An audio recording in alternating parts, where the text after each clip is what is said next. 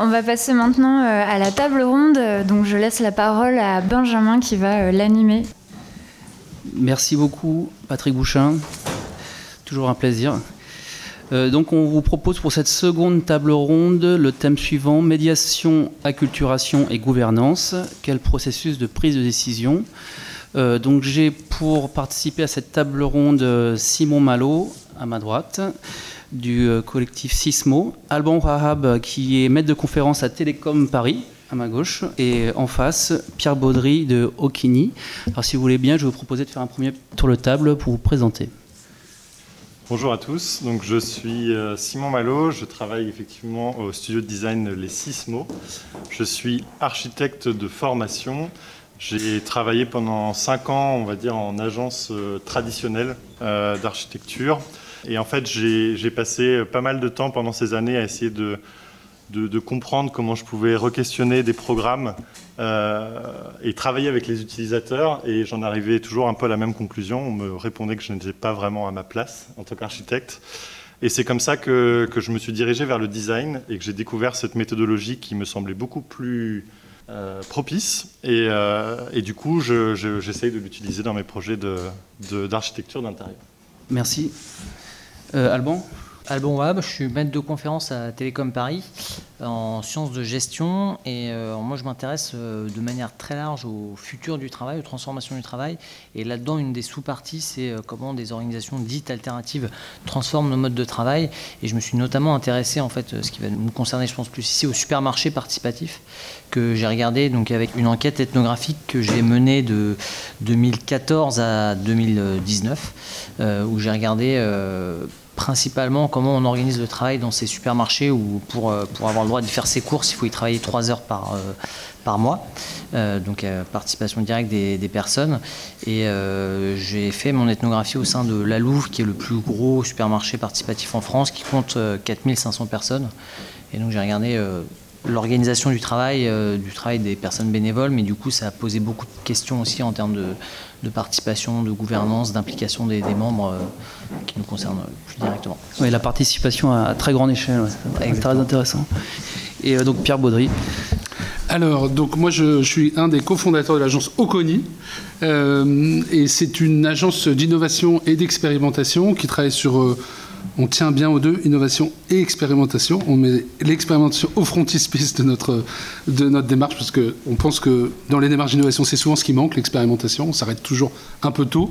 Et euh, donc, nous, on a trois euh, territoires d'action la santé, prendre soin, là on travaille un peu sur le même domaine que les sismos, les transitions écologiques, et euh, le troisième, démocratie et citoyenneté, et c'est dans ce territoire d'action qu'on loge la conception, la co-conception urbaine. C'est pas pas pour rien. Disons pour nous, la co-conception urbaine, c'est un objectif démocratique bien plus qu'un moyen pour arriver à façonner des quartiers ou des bâtiments. Voilà. Et une singularité que me rappelait euh, Aliénor, nous ne sommes, enfin en tout cas, les deux fondateurs de Colis ne sont ni designers ni architectes. Et donc on a tout appris dans les livres et par désir de découvrir ce monde. Voilà, donc on a commis plein d'erreurs, mais aussi j'espère on a inventer deux, trois trucs intéressants. bah, oui, c'est très clair. Donc, on a trois beaux terrains euh, qu'on va pouvoir euh, mettre en perspective. Donc, j'ai une première question qui est plutôt relative au, moment où on met vraiment les mains dedans, c'est-à-dire les outils et méthodes, le comment et le pourquoi de façon générale. C'est une question que j'ai posée d'abord en premier lieu à Simon sur les formes que prennent les systèmes de représentation que vous utilisez pour votre participation et les buts de ces systèmes. Oui, alors je crois que c'est ce qu'on appelle les c'est un nom un peu barbare, les objets intermédiaires de conception. Donc ce sont toutes les productions qu'on va créer entre le début et la fin d'un projet. Euh, donc euh, ça peut prendre effectivement euh, toutes sortes de formes, du croquis à l'image 3D, à pourquoi pas une représentation théâtrale. L'importance de, pardon, excusez-moi, ces, objets d'intermédiaire de conception, euh, revêtent une, importance capitale, c'est-à-dire que, euh, en fait, ils, ont énormément d'informations euh, qui vont pouvoir être comprises d'une façon ou d'une autre. Je m'explique. La première chose que je voudrais dire, c'est que dans notre méthode, on essaye d'appliquer pour tous nos projets le même système, à savoir que chaque bon projet doit être la bonne corrélation entre une âme, un squelette et une peau. Donc l'âme, c'est la raison d'être du projet. Le squelette, c'est comment ça fonctionne. Et la peau, c'est à quoi ça ressemble. Donc ça, c'est vraiment quelque chose qu'on essaye d'appliquer sur tous nos projets. Et euh, il faut nécessairement que ça soit fait dans cet ordre.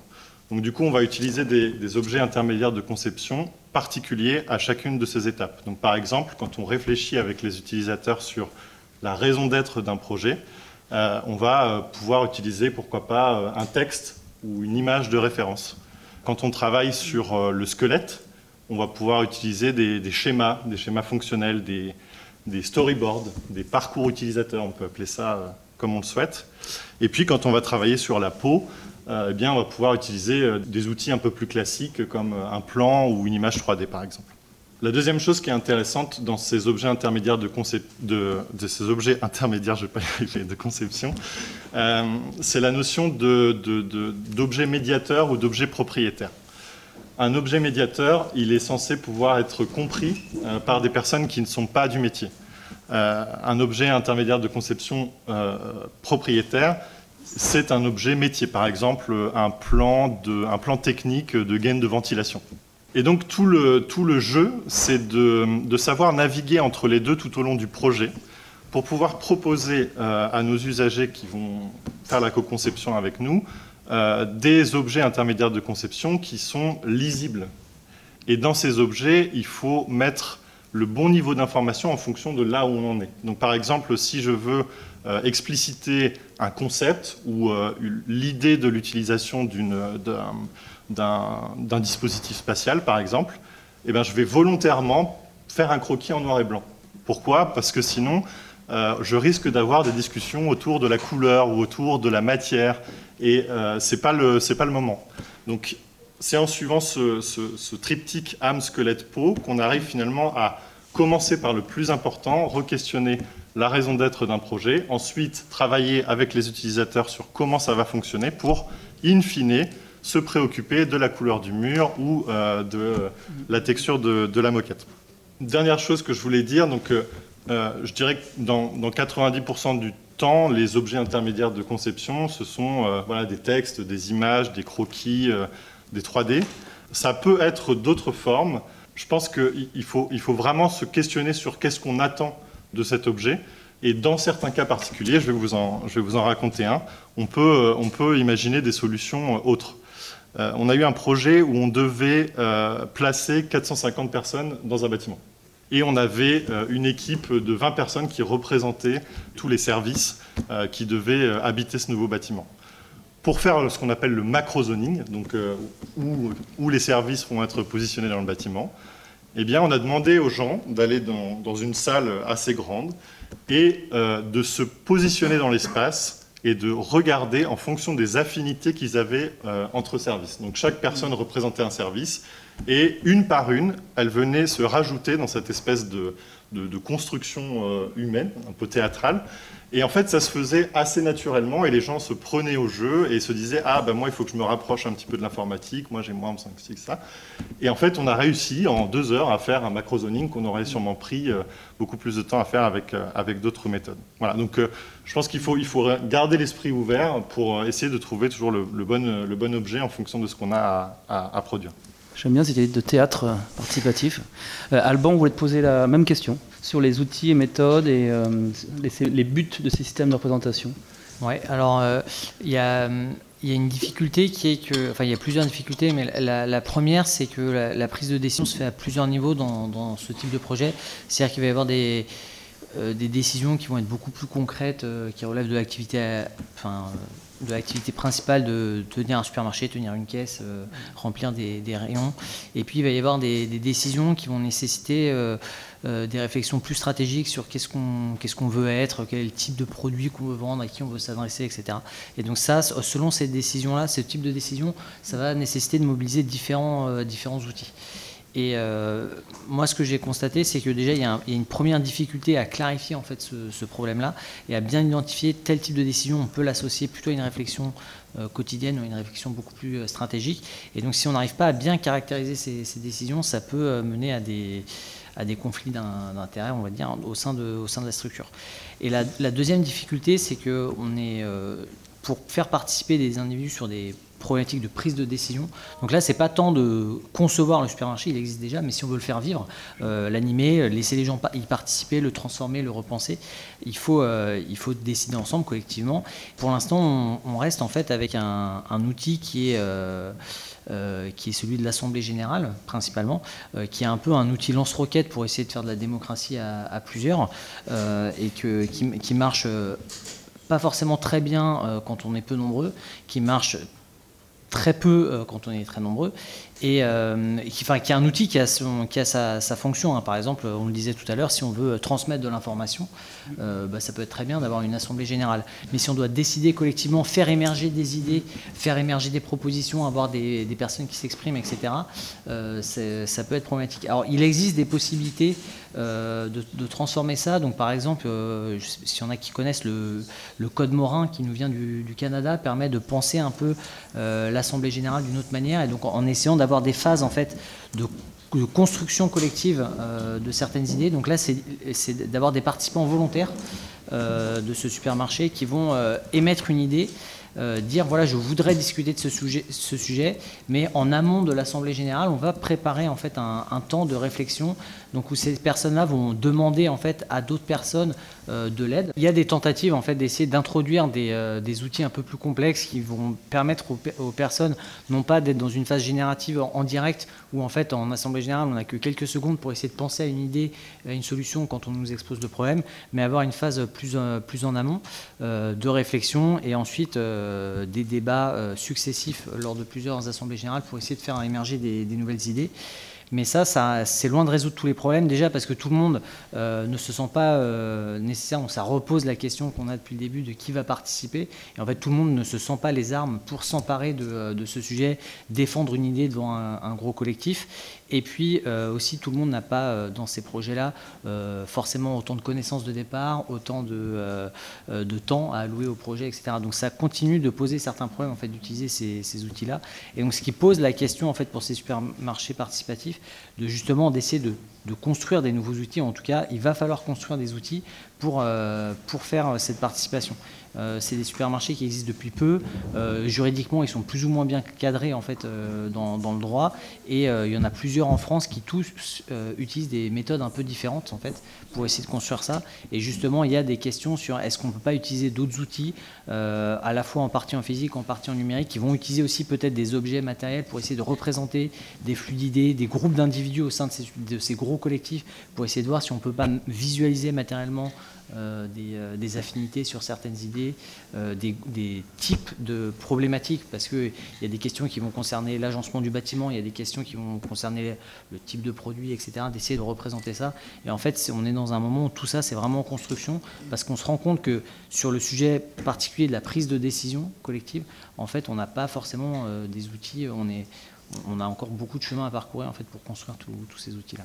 C'est un, un progress avec... Exactement avec un potentiel de, aussi avec les outils numériques, euh, peut-être pour optimiser euh, la participation à grande échelle. Oui. Ok. Euh, ensuite, j'avais une question plus particulièrement pour Pierre de Oconi. C'était sur la possibilité de capitaliser d'un projet à l'autre les méthodes et les outils méthodologiques que vous mettez en place. Et, et ça pose de façon plus générale le, le, modèle économique de la participation. On sait qu'il n'est pas toujours évident. Alors, peut-être juste pour répondre à cette question, dire qu'est-ce qui nous préoccupe quand on construit un outil en fait? Je ne vais pas revenir sur le pourquoi on le construit, etc., parce que tout ça a été très bien présenté, mais qu'est-ce qui, c'est un peu, c'est quoi nos contraintes de, de, design? C'est sans doute là euh, que la question du modèle économique se pose de plus. C'est que cet outil, il doit pouvoir se loger au cœur de la vie. J'entendais Bouchin, euh, dont j'ai fait lire absolument tous les livres à tous mes jeunes collègues designers et architectes, c'est une obligation avant d'entrer chez Oconi. Mais l'idée, c'est qu'il faut qu'il n'y ait aucun outil qui ne trouve pas sa place dans les lieux et dans les rythmes de la vie des gens.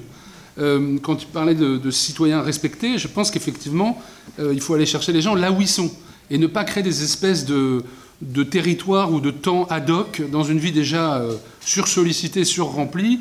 Voilà, vous ne pouvez pas, non, avec des publics fragiles, vous ne pouvez pas demander à des pauvres qui passent toute leur journée à savoir comment ils vont bouffer, de participer à un atelier sur l'expérience de distribution alimentaire de la Croix-Rouge. Vous ne pouvez pas. Ça ne se loge pas dans leur vie. Donc euh, il faut trouver des outils qui vont se mettre au cœur de leur, de leur, de leur, rythme de vie et de, leur lieu de vie. Euh, puis je vous donnerai quelques exemples. La deuxième préoccupation, c'est que ce soit des outils qui aident à, à fabriquer. C'est-à-dire que du design, on prend l'idée qu'on pense avec ses mains, euh, et donc il faut que ces outils ne soient pas des outils uniquement de parole, mais c'est des outils qui permettent d'aller jusqu'à la fabrication, et la fabrication parfois avec un niveau de fonctionnalité assez poussé. Quand on travaille sur le réaménagement de parc, on va faire en sorte que la manière dont est conçu le, programme laisse des espaces pour que les, personnes euh, euh, co-conçoivent et co-fabriquent euh, des, équipements. on va les former au système de fixation bois, etc. Donc on va utiliser tous ces temps de fabrication pour, les élever. Un, autre exemple, qui est, finalement un outil qui va permettre d'intervenir sur place et d'intervenir dans le temps, là où les gens sont, ce qu'on appelle en fait une, exposition inspirante déployée. Alors il faut toujours trouver des noms à, ce qu'on fait en fait. Hein. On a dû le faire trois fois puis on l'a marketé.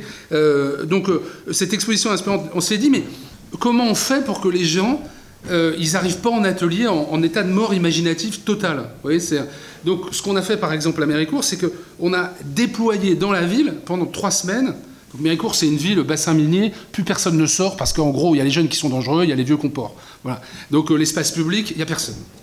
Euh, et, euh, donc on a déployé dans la rue cette exposition inspirante sur en fait plein d'images sur la nature dans la ville. On l'a laissé prendre trois semaines, euh, on l'a fait tourner, on a incité certains usagers à aller, on a, pris, fait des balades avec les écoles, puis progressivement les gens sont venus, sont ont tourné autour, ce qui fait qu'ils arrivent dans la phase de co-conception chargés de tout ça. Donc vous voyez là, on est au cœur de la vie on n'est pas tout à fait fabricant, et euh, en, regardant ces expos inspirantes, ils vont, euh, ils vont apprendre. Un dernier exemple, pour vous montrer comment on, travaille sur des outils qui se logent au cœur de la ville, là on est exactement à l'inverse de tout ce qu'on a raconté. C'est-à-dire qu'on est dans un projet qui a été construit. Bâtiment Jean Nouvel, tu touches à rien. Euh, la Calanque à Marseille, l'architecture à la papa, vous voyez, avec la signature partout, tu n'as pas le droit de toucher une porte, pas le droit de toucher un poignet. Tu dis, mais comment tu vas faire de la co-conception là-dedans? Il s'avère que je ne sais pas pourquoi, ils ont une idée saugrenue, c'est de faire un habitat partagé au pied, vous allez voir, à la Calanque, euh, pour, mettre, avec une association qui aide des personnes handicapées, euh, du soutien aux personnes âgées, puis une grande salle à manger partagée.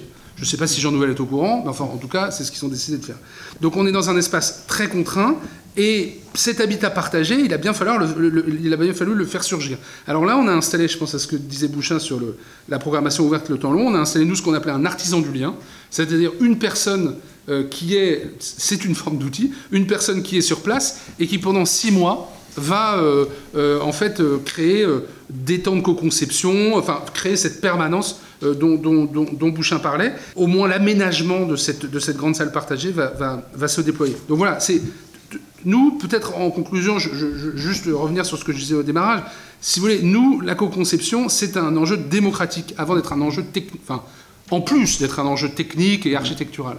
Et donc, on cherche, notre combat, c'est d'aller voir les, maîtres d'ouvrage et de dire euh, faites un appel d'offres à la mesure des gens.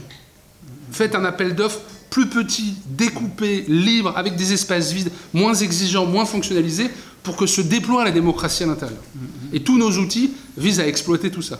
Ah, oui, d'accord. Merci. Bah, c'est très clair. Bah, justement, pour euh, rebondir là sur cette, démocratie, démocratie locale, on a cette question qui, est, qui était beaucoup évoquée dans les, les, participations précédentes sur la d'Einstein et les niveaux de participation.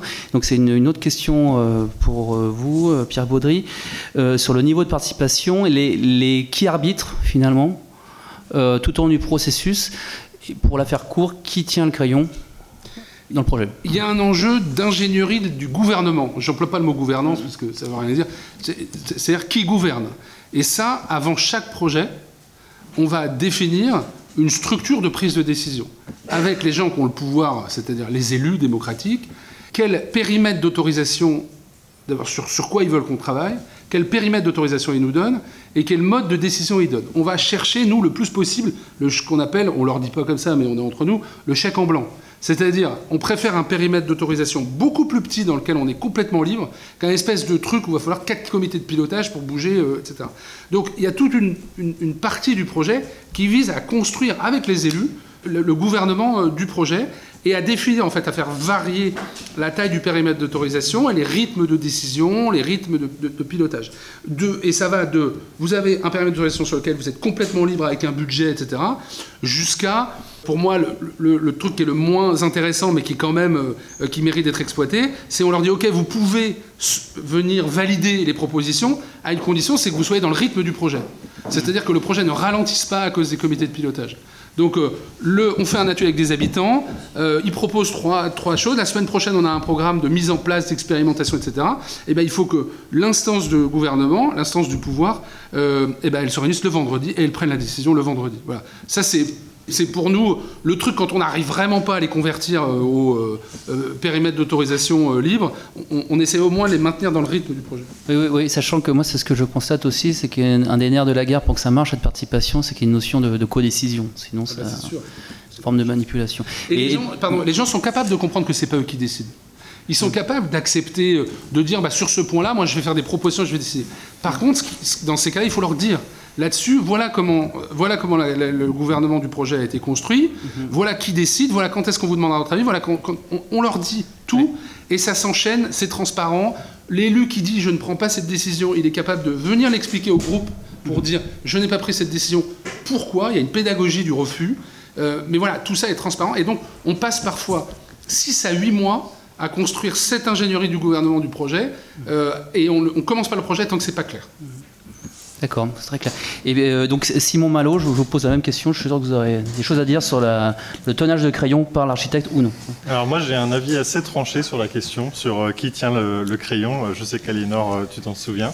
Quand il s'agit de concevoir des, espaces ou des produits ou des, euh, voilà, des choses qui sont relatives à un métier spécifique, pour moi, il est essentiel de garder une responsabilité sur ce qu'on dessine. Donc, en tant qu'architecte, euh, c'est-à-dire que le, designer, le designer d'espace, va garder la responsabilité euh, du produit fini, qui est le projet architectural, parce que c'est une compétence, c'est un métier qui s'apprend, avec où l'expérience est absolument nécessaire. Néanmoins, euh, les utilisateurs ont leur place, ont toute leur place dans ce, dans ce processus parce que eux, ils sont euh, en quelque sorte euh, experts de, leur propre expérience, de, leur propre vie, de leurs propres envies aussi. C'est les commanditaires, donc ceux qui financent et qui portent le projet, donc ont la responsabilité de sa bonne tenue, de son financement, etc les utilisateurs qui doivent pouvoir euh, participer, s'exprimer, euh, euh, intégrer le processus de projet et donc les designers qui vont concevoir l'objet final tout en, gardant cette responsabilité. je parle bien de responsabilité quand il s'agit par exemple de dessiner un espace. Par contre, la chose qui me semble absolument essentielle, et d'ailleurs Patrick Bouchat en parlait tout à l'heure, euh, pour moi, le vrai problème, c'est pas de, laisser le crayon aux euh, futurs utilisateurs, mais c'est de les intégrer dès le début. C'est généralement c'est toujours euh, là qu'est la, pour moi la problématique la plus importante, c'est-à-dire que trop souvent, on les fait intervenir quand il s'agit de choisir la couleur des volets ou des non-choix ou de l'information. Je reviens sur mon triptyque âme, squelette, peau. Le, travail sur l'âme, donc sur la raison d'être du projet, euh, il faut, à mon sens, intégrer les, usagers dans cette réflexion. Et, trop souvent, en fait, ils sont euh, écartés. On avait une autre question, alors plus pour euh, Alban Wahab, sur le, justement, ça, va rejoindre un peu ce que tu as dit avant, je pense, mais c'est une question qu'on se pose sur le, comment est-ce qu'on prend des décisions dans le cadre d'un projet associatif important, donc à ce supermarché coopératif? Est-ce que, euh, est que selon vous, la simple AG à la majorité euh, est la seule solution? Est-ce qu'il y a des choses plus euh, sophistiquées qu'on peut imaginer? Comment est-ce que vous faites? Alors moi de ce que, ce que j'ai observé, je pense que c'est, un, point qui est important, c'est que en fait, la, création du projet, elle a, déjà eu lieu. Donc le projet, il s'est lancé en 2015 et en fait, tout, tout le, enfin 2016 l'ouverture officielle, mais l'enjeu maintenant, c'est qu'on est sur un projet qui a déjà été lancé et on est dans un projet, donc c'est une société coopérative de nature participative, où on va essayer de, maintenir un travail de co-construction, de participation. Mais ce qui est compliqué, parce que du coup, il y a déjà des choses qui ont été faites, qui ont été lancées. Donc ça revient euh, à ce qui vient d'être dit. C'est-à-dire que des gens ont déjà réfléchi, œuvré pour essayer de créer tout un projet, une raison d'être, une idée de ce que doit être ce, supermarché participatif qui, œuvre comme un, collectif. Et donc du coup, si des personnes arrivent avec des nouvelles idées, des propositions, ça peut être vécu par certains comme une remise en cause de tout le travail qui a été fait euh, jusqu'à présent. Donc, il va y avoir des arbitrages euh, nécessaires à faire euh, et qui ne qui sont pas faciles et qui peuvent être très mal vécus par une partie des, acteurs. Euh, donc il y a cette spécificité du fait qu'il y a déjà une première étape de création qui a été faite et donc là on est sur essayer d'introduire de la participation sur un projet qui est en cours, qui est lancé, donc qui est une problématique très particulière. La deuxième problématique c'est que il y a des donc les, clients euh, coopérateurs travaillent 3 heures par mois, mais il y a aussi une quinzaine de salariés qui travaillent 35 heures par semaine, par mois. Euh, non, par semaine, euh, dans le supermarché. Et euh, ça, ça pose un, autre enjeu qui est que il y a des, usages, des usagers qui ont des problématiques très différentes. Et en fait, des, propositions qui peuvent être faites par les uns et les autres vont avoir des conséquences sur le vécu du travail euh, pour les individus qui vont, être, euh, qui vont être très différents. Donc pour certains, l'engagement, il est de nature euh, associative, bénévole, plutôt idéologique dans un projet qui soutienne pour les, pour les valeurs. Et pour les autres, c'est le travail du quotidien avec tout ce que ça pose en termes d'activité, d'ergonomie, de, de risque au travail, de, conséquences sur, sur l'activité. Et donc du coup, c'est des, des questions de nature très différente. Et donc quand on mobilise ces utilisateurs pour, pour discuter, ces usagers pour discuter, eh ben, euh, du coup, c'est deux niveaux de réflexion qui sont complètement différents parce que pour certains, c'est du vécu très concret. Et donc, du coup, pour ces personnes-là, on ne peut pas remettre en question les mêmes choses que, que pour les autres. Et donc, certaines propositions, de la même manière qu'on ne peut pas euh, euh, demander à des personnes qui, qui, ont des problèmes pour boucler les fins de mois d'aller réfléchir sur, au, programme de la Croix-Rouge, bah là, c'est pareil. Il y a des personnes, si certains sujets sont non discutables parce que ça chamboulait complètement leur organisation du travail pour des personnes qui sont dans des euh, euh, où, il y a, déjà beaucoup de fatigue et d'engagement, et, pour d'autres c'est très compliqué. Donc du coup, il faudrait créer une séparation en fait entre différents flux de, décision et de participation dans, cette structure, euh, ce qui pour l'instant est, réglé d'une autre manière. Hein. C'est que pour l'instant, ce qui se passe, parce que ça n'a pas été conscientisé, parce qu'il n'y a pas eu un travail justement fait précisément là-dessus, ce qui se passe, c'est qu'il y a un petit groupe qui prend la majorité des décisions parce qu'ils ont en fait à la fois l'information, la confiance des acteurs et euh, une connaissance fine du, projet. Et donc du coup, euh, parce qu'on n'a pas eu tout ce travail préparatoire qui a été fait justement pour penser quel va être le, périmètre de décision, le mode de gouvernement précis, parce qu'on est encore trop ancré dans une idée que en fait, en démocratie, c'est une assemblée générale qui fonctionne parce qu'on n'a pas fait tout ce travail préparatoire sur le, mode de gouvernance de gouvernement. En fait, on en arrive dans des, dans des méthodes qui, du coup, ne fonctionnent pas. Donc, ce sont des méthodes de façade, en fait, hein, euh, typiquement l'assemblée générale, euh, qui, du coup, réunissent 150 personnes euh, maximum. Et on en arrive, en fait, à des modes de gouvernement beaucoup plus informels qui sont ce qui va effectivement faire fonctionner la structure à des contraintes, en fait. Hein. Il faut, il faut il faut que le supermarché soit ouvert, qu'il soit à l'équilibre financier, etc. Et donc ces contraintes euh, prennent le pas sur un, mode de fonctionnement euh, euh, démocratique qui, nécessiterait de vraiment repenser à la fois la, raison d'être et comment différents groupes d'utilisateurs dans le supermarché peuvent avoir différentes visions de ça, et puis faire ce travail de vraiment de, soubassement sur quel va être le mode de gouvernement si on veut se lancer vraiment dans un travail de, participation au, au cours. Oui, oui, oui, on en revient à des sujets qu'on avait évoqués avant, c'est le coût de la participation, en, le coût en temps, donc le coût en argent, donc euh, ça prend du temps, donc on ne le fait pas parce que ça coûte cher, on a une, boîte à faire tourner, et, euh, et, du coup on va retrouver des recettes euh, existantes ouais. cantonnées à ça. Il y a le coût de la participation et qui va subir le, coût des décisions prises aussi, qui du coup, là c'est un, autre, un autre enjeu. Quoi. Il, y a, un, gros groupe d'acteurs pourrait se dire, un groupe d'usagers pourrait se dire, bah, moi je pense que ça, faciliterait beaucoup mon quotidien, mais pour d'autres usagers, ça aura un effet dévastateur en fait, et il faudrait euh, arbitrer entre ça. Entre ça. Oui, c'est clair. Merci beaucoup.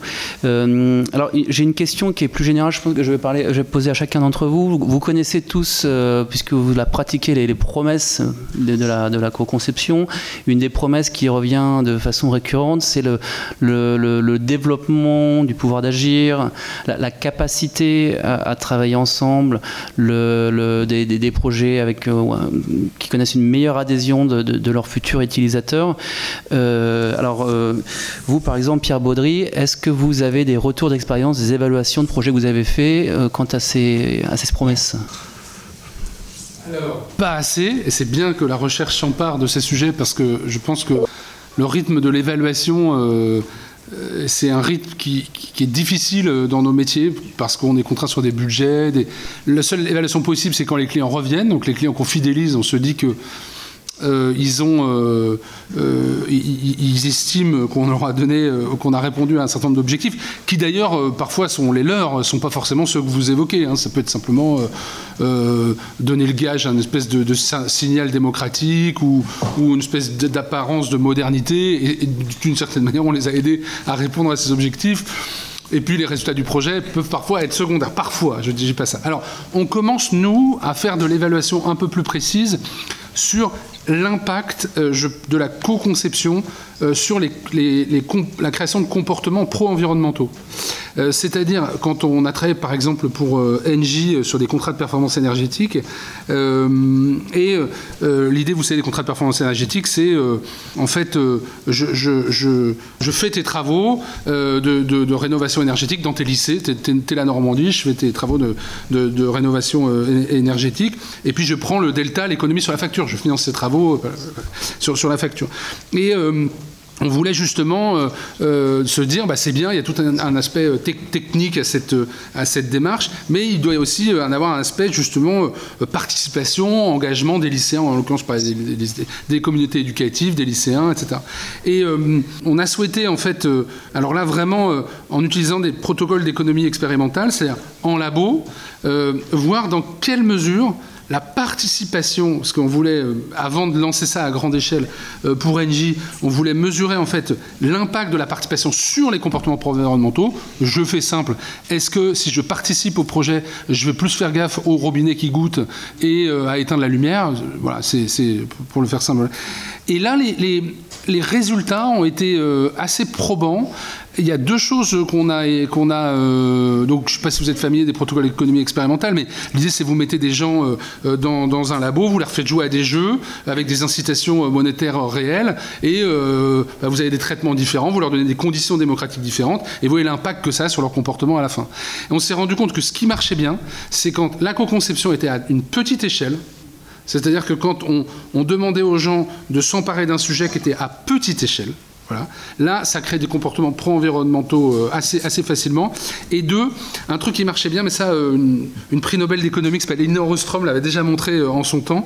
en fait, ça marche d'autant mieux que vous laissez aux gens la possibilité de fixer eux-mêmes leurs propres sanctions. C'est un peu dur ce que je fais. Mais vous leur donnez le moyen de, fixer les règles. Alors, je sais pas, pour les supermarchés coopératifs, ça peut être intéressant, mais si vous vous, dites, OK, si les gens respectent pas les règles qu'on s'est comment on les sanctionne? Et, quand vous donnez au groupe le pouvoir de faire ça, vous vous rendez compte que ça va faciliter les comportements pro-environnementaux. Donc là, voilà, une petite expérience d'évaluation qu'on a mise en place sur un projet. Euh, euh, en quoi la co-conception, la participation va favoriser les, comportements pro-environnementaux. Donc c'est très ciblé, euh, c'est voilà. pour le reste, on attend beaucoup de la recherche sur ces, sur ces sujets-là, parce que nous, on n'a malheureusement pas toujours le temps et pas l'argent pour le faire. Un petit exemple de sanction quand même, je suis curieux. Euh, bah alors, euh, c'est, euh, alors, dans le cadre de, l'énergie, c'est, en fait, là, par exemple, la condamnation de l'accès à une pièce. Par exemple, tu éteins mal les robinets dans la bibliothèque, et eh ben, pendant trois jours, tu peux pas aller à la bibliothèque. On a testé. Enfin, ça, c'est la créativité des groupes. Hein. Ah, ça, fait pas très co-conception, très, très, très cool, mais, mais euh, c'est, et ça, ça a un effet bénéfique sur le comportement. Ça diminue d'abord les comportements euh, euh, non environnementaux, et sans doute qu'il y a un effet réalité du pouvoir perçu. Quand j'ai le pouvoir de fixer une sanction, je me dis qu'on joue pour de vrai. Je me dis qu'on joue pour demain. Donc la condamnation de l'accès à des utilités, des sanctions monétaires, euh, voilà, c'est des, choses comme ça. Des heures de colle. il y a eu plein. Alors là, les gens sont créatifs en matière de sanctions. On n'est pas allé jusqu'à la guillotine, mais enfin, si on les laissait euh, travailler plus longtemps, je pense qu'on aurait pu aller assez loin. Oui, il ne faut pas aller trop loin non plus. Il faut, arrêter la créativité de temps en temps. ok. merci. Pierre Baudry, donc la, même question sur le développement du pouvoir d'agir. Je pense que dans, la, co-conception, enfin, pour moi, le, Graal, c'est l'implication euh, des acteurs, c'est-à-dire que c'est de trouver le, juste niveau pour que, les, personnes qu'on sollicite euh, sur cette co-conception ne subissent pas ni ne contrôlent pas le projet, mais qui se sentent impliquées. Et quand on arrive à, quand on arrive à faire ça, euh, le reste suit. Parce qu'en fait, on a vraiment vu, enfin moi j'ai vraiment vu, et c'est c'est vraiment très agréable de voir des gens qui ont été transformés par euh, un projet et, qui ça leur a ouvert euh, de nouvelles façons de, euh, voir la vie, voir leur profession et, ça a permis une certaine générativité. Tout comme au CONI, on fait aussi des, expérimentations et je trouve que c'est le, le, niveau au-dessus encore de, l'implication des usagers dans la, dans la co-conception, c'est-à-dire qu'on les met physiquement en, action. Donc le, ils, expérimentent avec nous, ils testent de nouvelles choses. Euh, c'est généralement sur ce type de mission qu'on a, euh, je trouve, le plus d'impact sur les gens. Euh, on a d'ailleurs accueilli une, thésarde chez nous qui vient d'avoir sa thèse ici au Mines, qui s'appelle Caroline Jobin, qui a travaillé sur la générativité de l'expérimentation. Et puis une dernière chose, je dirais, moi, un, des aspects très bénéfiques que je peux voir dans les, dans, la co-conception, c'est la transversalité. Pour beaucoup d'organisations pour lesquelles on travaille, en fait, euh, les silos sont bel et bien là, partout. Et euh, le fait de pouvoir faire discuter euh, quelqu'un qui travaille dans un service informatique avec quelqu'un qui travaille à la communication, avec quelqu'un qui travaille au RH, en fait, moi je trouve que c'est un point qui est essentiel parce qu'en fait, la plupart des problèmes dans les organisations à mon sens, viennent de problèmes de communication et de, et de, comment dire, de, euh, de, manque de savoir sur ce que fait l'autre. Et quand on arrive dans ces projets euh, de, de co-conception à, à, faire parler les gens, à, partager les vocabulaires et à, et mieux comprendre euh, quels sont les, les, attendus et les rôles de chacun, bah, en fait, ça développe vraiment une curiosité, une, une atmosphère propice, je trouve, à, à l'émancipation des, personnes. Et vous parliez d'un exemple concret de quelqu'un qui avait vu sa vie transformée par un projet? Oui, oui, oui, j'ai souvenir de ça. Enfin, bon, c'était un projet qu'on faisait chez. Je ne sais pas si j'ai le droit de citer des clients. Euh, chez, chez, Michelin, c'est une organisation avec qui on travaille beaucoup. Et les, pneus, par architecte. Hein. Oui, les pneus, exactement. et qui, euh, qui, qui, suite au projet, en fait, a changé de métier au sein de, Michelin. Euh, pour aller justement vers des activités euh, plus en lien avec la création et la co-conception, donc de, de, qui a finalement euh, travailler avec les RH pour trouver un poste qui corresponde un peu plus, euh, un peu plus à ça. Et j'avais trouvé ça assez, euh, assez marquant. Après, je, pourrais vous, vous donner d'autres exemples, mais quand on, quand on travaille pour la, chaîne d'hôtel Adagio et que quand, quand, après tous ces, mois de, co-conception avec eux, on arrive dans leur bureau et qu'il il y a le, logo du du, concept qu'on a créé pour eux, affiché partout, et qu'ils se sont vraiment appropriés le, le, truc et qu'ils le vivent, c'est, bah, pour nous, c'est la meilleure des, récompenses. C'est, clair. D'accord, ouais, donc, euh, ça marche. Ça marche. Alors après, il y a des fois aussi où ça marche pas. Il y a une espèce de. C'est pour ça que c'est assez difficile à quantifier, c'est qu'il y a aussi euh, une alchimie qui fait que des fois c'est euh, le sujet, les bonnes personnes, le bon, le bon mojo, si je peux m'exprimer ainsi voilà, c'est bon. moi, je suis, je fais partie aussi de ceux qui apprennent en faisant. Hein. Je, ne suis pas un théoricien de la co-conception, mais mais euh, petit à petit, on voit qu'il y a des, ingrédients euh, clés pour que ça marche bien. J'en ai ai cité quelques uns euh, tout à l'heure. Je pense qu'il y a il y a quelque chose qui est très bête, mais l'optimisme. savoir diffuser l'optimisme, parce que comme le disait Patrick Bouchin, voir un projet par les contraintes, c'est très facile, hein, effectivement, surtout quand on veut essayer de faire quelque chose de, novateur. Donc, conserver l'optimisme et le diffuser dans l'équipe de, de co-conception, c'est essentiel et c'est pas si évident que ça. D'accord, super. Oui, c'est le Yes We Can de la, de la co-conception. On peut voir ça comme ça. Euh, donc Alban Wahab, euh, même question sur le, développement du pouvoir d'agir et euh, les effets à long terme de la co-conception. c'est assez, enfin bon, c'est pareil. J'ai assez peu de, de, données, on va dire concrètes sur à quel point ça a pu diffuser une, perception démocratique chez les individus. En fait, ce que j'ai remarqué, c'est c'est plutôt un, un, étonnement inverse, c'est-à-dire que officiellement, en théorie, c'est des personnes qui ont une forte capacité d'agir puisqu'ils sont dans un projet où ils ont formellement le pouvoir de décision sur tout. Ils ont théoriquement le crayon sur, euh, dans la main pour absolument toutes les décisions. Et dans les faits, en fait, cette notion de, euh, de, participation, ils s'en saisissent sur un, phénomène très réduit qui va être leurs trois heures de travail mensuel. Et donc, pour eux, c'est l'implication dans le projet, elle va, elle va se réduire à ça, alors que formellement, ils pourraient s'emparer d'autres sujets. Mais la grande majorité vont se se satisfaire en quelque sorte de ça, parce que c'est déjà un moment où en fait ils vont pouvoir se rencontrer entre eux, discuter avec d'autres personnes qui croisent pas forcément, créer, euh, créer un, déjà un esprit euh, commun, un esprit de groupe, et puis euh, faire circuler des idées, échanger, découvrir ce que font les autres, comment ça fonctionne. Et en fait, du coup, déjà à cette petite échelle, c'est déjà quelque chose qui est euh, satisfaisant, une source de, récompense pour beaucoup en fait. Et donc à cette petite échelle, en fait, sur le travail très concret où ce sont des activités, euh, voilà, encore une fois, c'est mettre des produits en rayon, les, les stocker, etc. Mais où il y a beaucoup de moments d'échange, en fait, c'est déjà un, moment très important. Et donc il n'y a pas forcément cette, pour, euh, pour une majorité d'individus cette volonté d'aller vers plus, enfin s'emparer de plus de, sujets dans l'immédiat en fait. Et donc d'aller vers, vers une réflexion démocratique sur une prise de participation, une prise de décision sur, sur tous les enjeux. Quoi.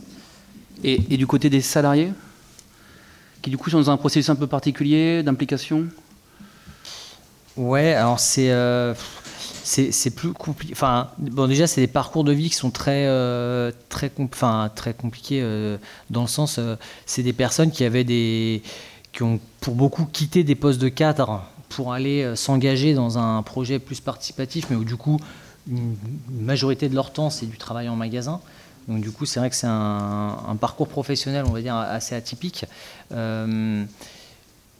Euh, donc, il y a ça, ça crée de l'engagement, mais après, encore une fois, ils ne le traduisent pas forcément par euh, une volonté de créer un phénomène participatif avec l'ensemble des membres. Après, entre eux, c'est beaucoup d'autogestion et de participation, mais j'ai pas vu euh, comment ça, aurait pu créer un, une, volonté démocratique là-dessus. Alors, par contre, ce ce qu'il faut vraiment souligner, c'est que moi, ça, c'est ce que j'ai observé au cours de mon ethnographie à la Louve. Je suis en contact avec d'autres supermarchés où là, ça a créé des, choses très différentes avec des supermarchés qui sont allés dans une euh, volonté de créer notamment des structures juridiques ou des structures organisationnelles beaucoup plus originales parce que, en fait, après 2-3 ans à constater les limites de ce qu'ils avaient mis en place, ils ont recréé des modes de fonctionnement, enfin des, cellules de réflexion sur comment créer des systèmes beaucoup plus originaux avec des, des sous des sous-comités dédiés, etc.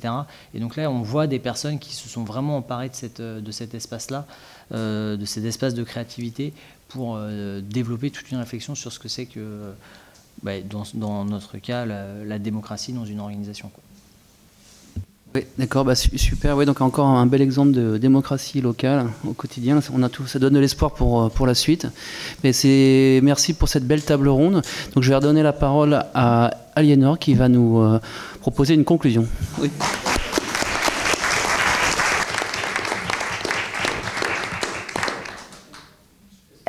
Et donc, euh, bah, merci encore euh, à tous. Et alors, euh, aujourd'hui, donc déjà, ça faisait plaisir de se voir sans masque et de partager ce moment-là tous ensemble. et donc, on, finalement, aujourd'hui, on, aura, je vais faire court parce qu'on est tous très fatigués, mais on, aura peut-être évidemment plus précisé des questions et, on aura peut-être étendu un peu davantage le champ des questions sans forcément apporter de, réponses vraiment définitive. Euh, alors je vais, je vais passer euh, aux, remerciements d'usage.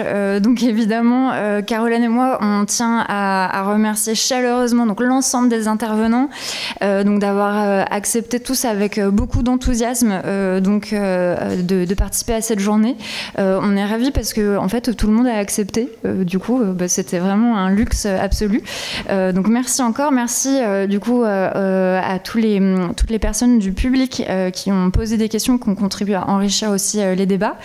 Euh, donc merci évidemment à nos soutiens financiers et administratifs, du coup la région Île-de-France, l'Institut interdisciplinaire de l'innovation ICUBE, le département SES e de Télécom, le CSI des mines ParisTech. Un grand merci également euh, aux autres membres euh, du comité scientifique, donc Michael Becker, Françoise Détienne, Brice Laurent et Stéphane Safin. Voilà, on peut euh, leur faire une, ovation, ils nous ont beaucoup aidés donc à, déterminer donc, les intervenants et, le déroulé de, de la journée. Voilà, précieux conseil. Euh, en tant qu'alumni euh, de l'ENSA de, Nancy, euh, donc l'École nationale supérieure d'art et de design de Nancy, je tiens personnellement à remercier Patrick Bossé, le coordinateur du département design, d'avoir proposé la retransmission en direct et avec beaucoup de complications techniques, donc dans un amphi du campus Artem. Euh, merci à Christelle Kristetter, la directrice de l'ENSA, d'avoir accepté et d'avoir porté le projet, et à Céline Paris de l'avoir coordonné. Merci beaucoup à la preuve par 7 et donc à Cause Commune et euh, notamment euh, à, Baptiste Martin pour la prise de son et, l'édition des, futurs podcasts. Donc j'annonce d'emblée que vous pourrez retrouver toutes les interventions et les tables rondes donc sur la radio Cause Commune. et donc on vous transmettra le lien et ça permettra donc aux personnes à distance de rattraper les, petits euh, trous euh, donc, euh, dans la retransmission Zoom. donc, Enfin, donc aujourd'hui, en fait, on, aimerait aussi maintenant ce soir recueillir un peu votre sentiment sur cette journée, sur le fait d'avoir rassemblé donc praticiens et chercheurs. alors, c'est comment dire, euh, euh, donc qu'est-ce que vous avez pensé de la forme de cette journée? Car en fait, si euh, les, citoyens usagers ont été au cœur des présentations et des échanges, et eh ben, paradoxalement, en fait, ce sont les grands absents de cette journée. et donc, finalement, on a, on a laissé les chercheurs et les praticiens porter leur voix. et peut-être aurait-il fallu les impliquer davantage, d'avoir une forme un peu méta sur cette journée. mais sous quelle forme et puis quels usagers, et puis comment on pourrait faire. Donc en fait, la boucle est bouclée et je vous propose d'en débattre euh, euh, avec euh, un verre à la main lors du cocktail dehors. Voilà, merci beaucoup.